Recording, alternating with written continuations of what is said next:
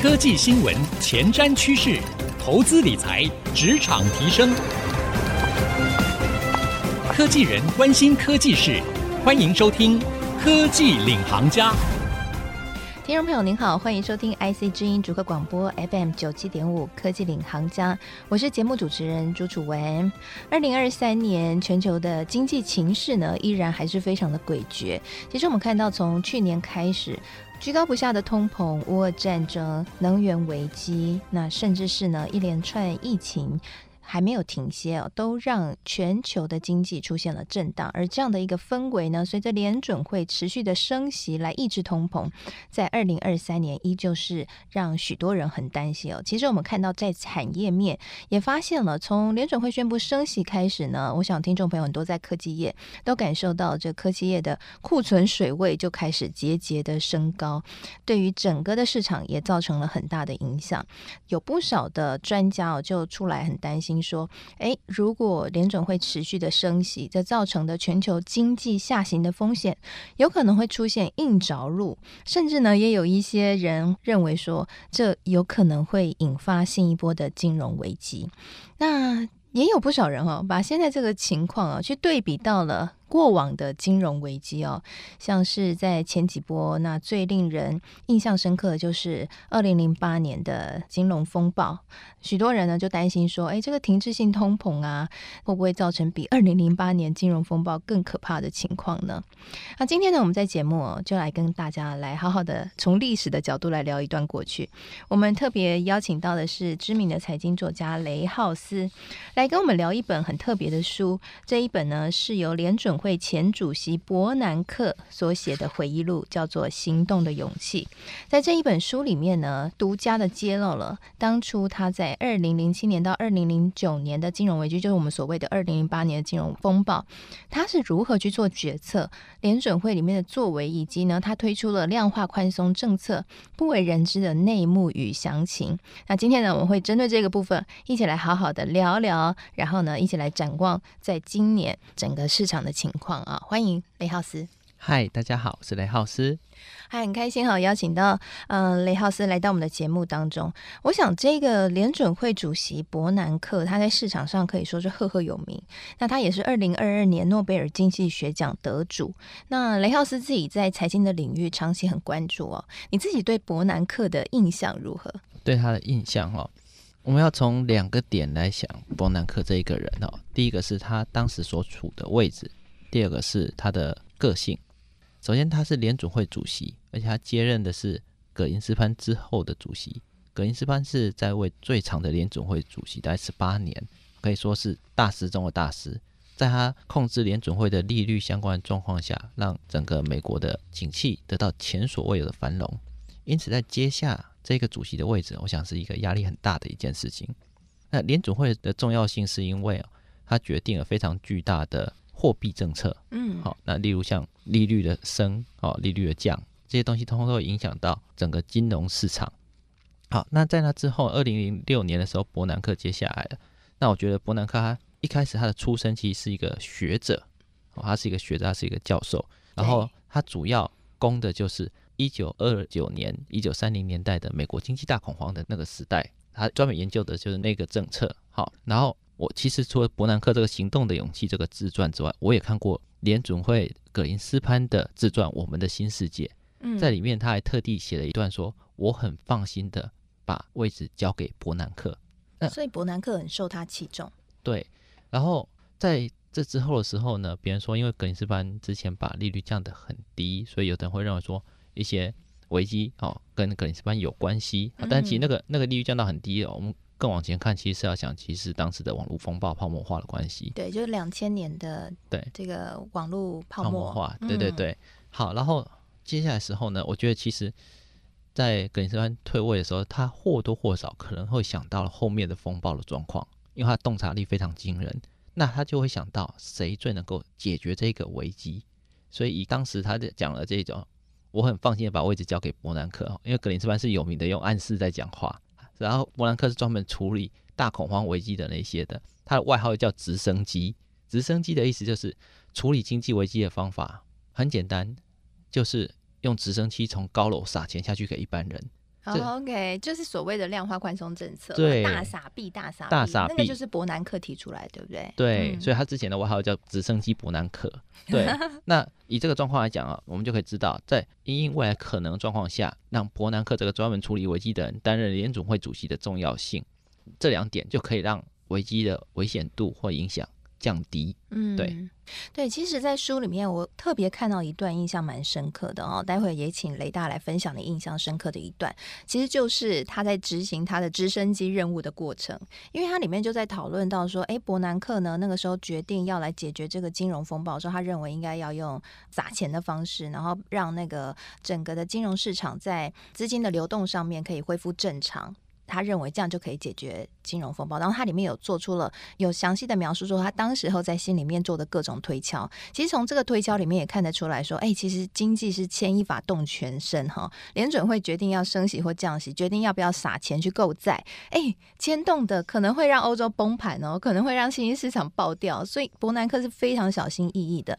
然后他在书里面有描述到说，在那一段他受到最多的 question，甚至他里面有描述到他那时候每天都有保镖。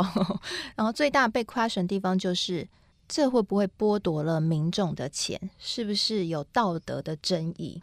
你自己怎么看待这件事情？你对伯南克的评价如何？书里面对你来说印象最深刻的一段是什么？首先，我们要先对照过去跟现在哦，在当时可能伯南克推出了 QE 这个时候呢，是一个产生争议的事情，因为它推动了通膨嘛，甚至剥夺了民众的购买力嘛，可以这么想。对呀、啊，但。我想哦，现在很多人都还没对现在的联准会主席鲍尔下定论，因为鲍尔比他更激进。啊，OK。鲍尔在二零二零年的时候出的是无限 QE，但是我当进到财经圈以来第一次听到什么叫做无限 QE，你知道吗？对。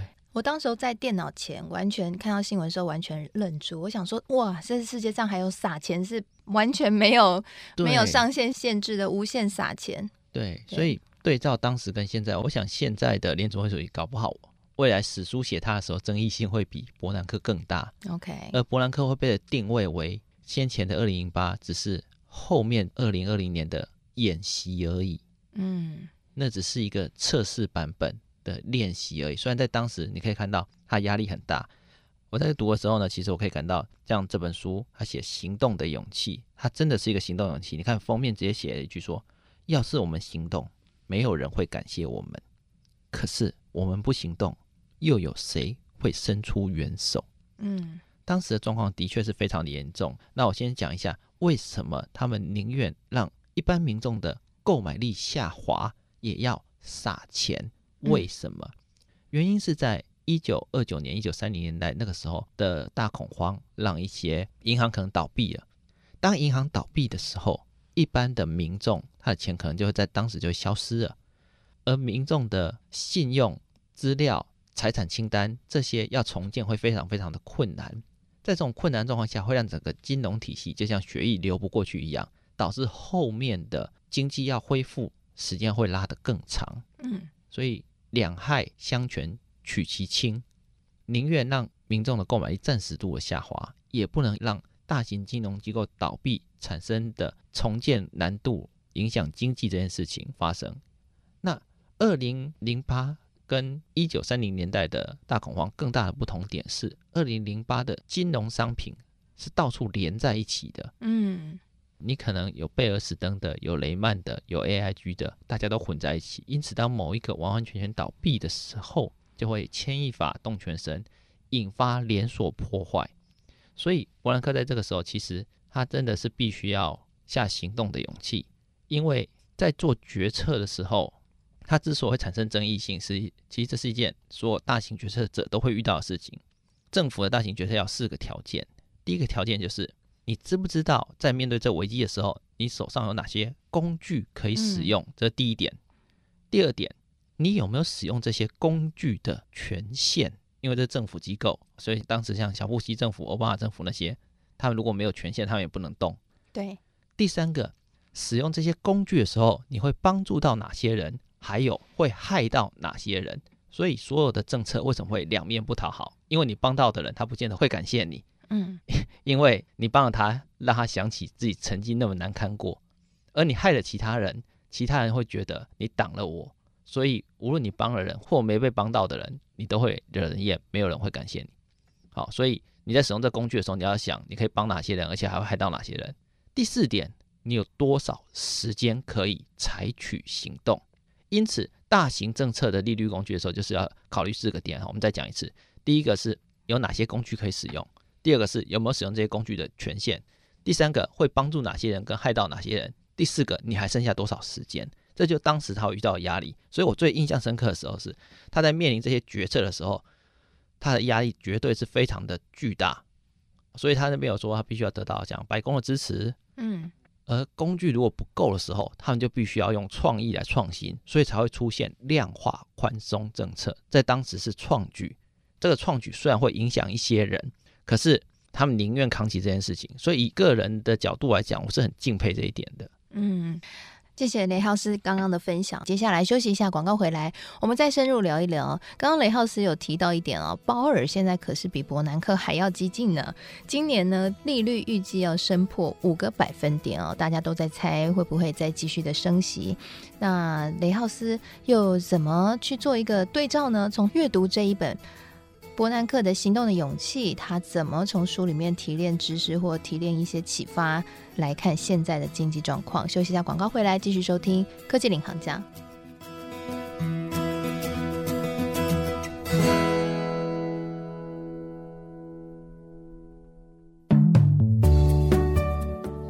欢迎回到科技领航家，我是节目主持人朱楚文。今天呢，我们在节目当中，我为各位邀请到财经作家雷浩斯来到我们节目当中，跟我们一起聊聊一段过往的经济历程，就是二零零八年的金融风暴那个时候的历史还原呢。为什么我要聊这件事情？因为最近有一本书，我觉得蛮有趣的，就是联准会前主席伯南克的回忆录《行动的勇气》这一本书呢，是独家揭露了。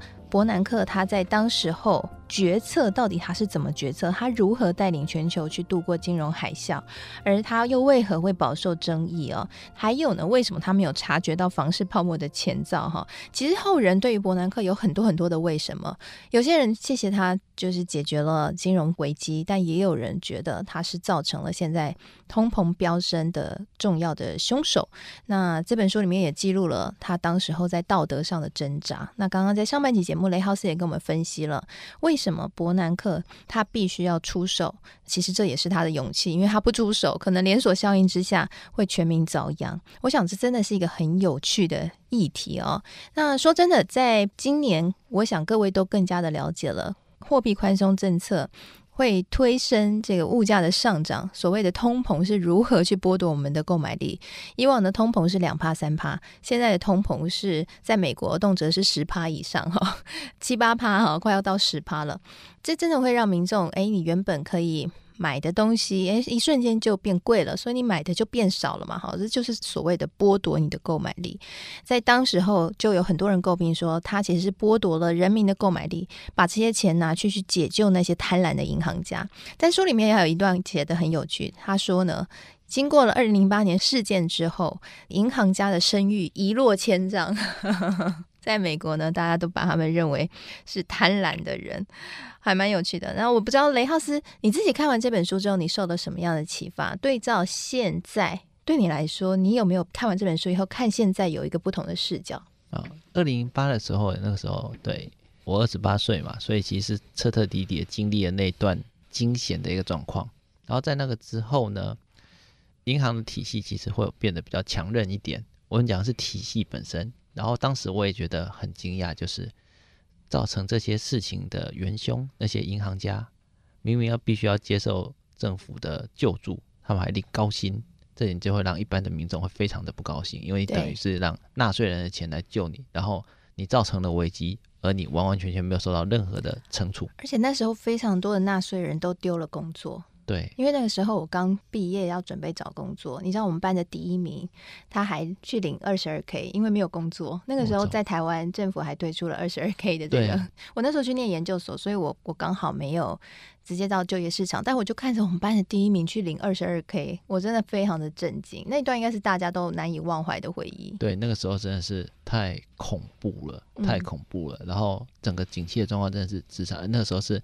竹科第一次推出了无薪假，而竹科的路上冷淡淡的，没有人，跟鬼城一样，嗯，从来没见过这种事情，从来没有。所以我觉得伯南克能够适时的让危机变到消失了，在一定程度上是有所帮助的。对，那当然也因为这样子，我们对那些金融家当然的评价都下滑。但实际上，我认为那些所谓的银行家、金融家，他们创造出来的价值并不多。对这个社会创造价值并没有那么多。你自己是财经作家，你却这样认为？我是财经作家，但我不是银行家。而且大部分的银行，它跟一般民众的利益其实不一致的。他希望贷款给你，然后赚你的利息钱。而至于你的死活，其实跟他们没有关系。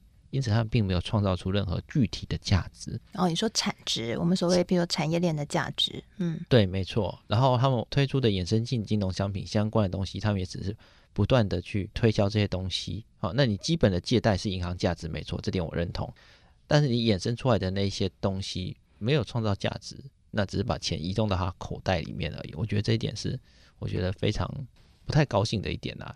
其实像二零零八那个那种风暴，现在会不会再发生？我觉得连锁性的风暴发生是有一点困难的，因为当时严重到冰岛破产了。嗯，对，然后冰岛破产之后，他还不还债，因为他说我们是海盗，海盗的后代维京人，所以他们不还债这样子。幽默幽默。对，然后在美国有一些小镇，甚至也破产了，他还拍卖，你可以买那那个小镇，买了你就是镇长了。嗯，你想一下，如果你当时真的买了，过了这十几年，土地价值都暴涨了，难过的是我们的购买力都下滑了，而且未来我觉得有可能会会下滑的更严重，所以。现在的联准会更加的激进，用升息的这个方式，希望能够压抑住这个通膨。是对。那两边的对照来讲，我觉得当时就像某一次的急诊手术一样，而现在呢是急诊手术加术后重建，两边要同步来。嗯。所以我们这个状况稍微有点像一九七零年代的美国那个时候产生出来的通货膨胀。那如果可以，我希望这个年限不要拉太长，因为美国当时他们相关经验不足，所以它的通膨拉了十几年。好，十几年利率还很高，对。那如果我们再这样继续维持的话，恐怕我们的购买力真的是会不太够啦，对。所以以连锁破坏跟破产的这种状况不会发生，但是我觉得经济会不好一阵子。哎、欸，不过说真的啊，去年也有国家破产，斯里兰卡。哦，斯里兰卡。对，很惨哎。所以你觉得有受到类似的感受吗？跟当时候？老实说，我觉得没有，因为这次的正央不是在银行上，嗯，这次的正央是在科技创新的金融商品，如那个区块链嘛，交易所破产嘛，嗯、然后 NFT 那些，好，那当然这些商品哦，在科技上面有其价值，但这个价值也会变让一般有一些有心人会误用它，是，然后导致把整个局面投机的泡沫，投机的泡沫吹得太大了，对，只是它这吹的不是在实体世界，是在虚拟世界。嗯，对，这一次引发的通膨还有一个重要原因，也来自于战争嘛。对，所以跟当时候银行家玩那些金融性衍生商品，玩到泡沫破掉，还是有一点不同。对，因为在战争的时候，嗯、所有东西都会涨价，所有物资都会缺稀。好，所以在战争衍生出来的这样的一个通膨，会让整个局面会变得更复杂。所以当年伯南克处理那么难的金融风暴的时候，其实他在书里面还有一小句话，有点让我印象深刻，就是。为什么商人没多久就遇到这种事情？他产生这样的一个抱怨，他产生了心力交瘁的状况。还有像他刚担任联总会主席的时候，一大堆保镖出来的时候啊，他就觉得哇，我怎么被这样子？你走到哪里都是保镖替你瞧好所有的位置那些的。对对，所以他在交接的时候，他说是二十四小时跟着他，哎，完全都要跟着他生活起居，哎，对，好可怜哦，其实蛮可怜的。格林斯潘就跟他说：“这是你遇过态度最温和的狱卒。”那你想一下。格林斯潘他在位十八年哦，对啊，也是二十四小时这样过这种生活哦。然后他当时还讨了一个老婆，还度蜜月哦。嗯，因此你可能会在二十四小时周围有警卫的状况下度你的蜜月，这很奇妙哎。对、嗯、对，相当的辛苦就是对、嗯、最温和的狱卒，所以联准会主席这个位置也是很不好当啊。对，嗯、呃，那我想鲍尔啊，我蛮期待他的自传的，或许他未来会再写一本自传哈，因为我觉得他面临的状况比伯南克更复杂，而且他在他的任内，就像你刚刚提的，他是无限制的宽松。对，大撒币啊！我们说这根本就跟复仇者联盟里面最后的那个 撒钱一样。对，对，然后接下来就是凶猛的升息。对，他两种极端都做了。对，他真的是个激进派。对，他跟伯南克的个性不太一样，完全不一样。因为伯南克他很担心影响市场。我们要先从格林斯潘讲，格林斯潘都用暗示的方式在讲，他还开玩笑说这叫联总会话术。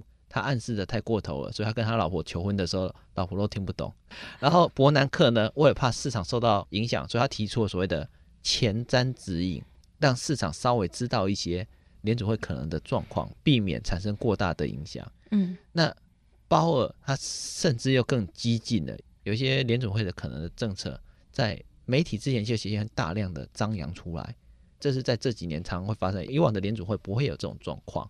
那我想，可能是因为我遇到的变数实在太过巨大，联准会到最后一些反应的状况，恐怕难度是出乎以往的多。不过，我觉得整个联准会是最有相关经验的人，所以美国常常有一句话就是，总统可以换人，联准会主席。好像比总统更重要。嗯，对，因为他牵一发不只是动美国的全身，他还动了全球经济的全身 哦。对，所以呢，我们都要看联准会的脸色，到现在依然如此。没错，是好。今天非常谢谢雷浩斯今天来到我们节目当中哦，跟我们一起来聊聊联准会的重要性，以及呢，我们一起剖析了过去，然后一起展望了未来。我们今天一起聊的这一本书呢，是伯南克的《行动的勇气》。那希望呢，今天的内容各位来说，能够打开视野，有一番新的洞见。谢谢您收听今天的科技领航家，我是主文，我们下次再会喽。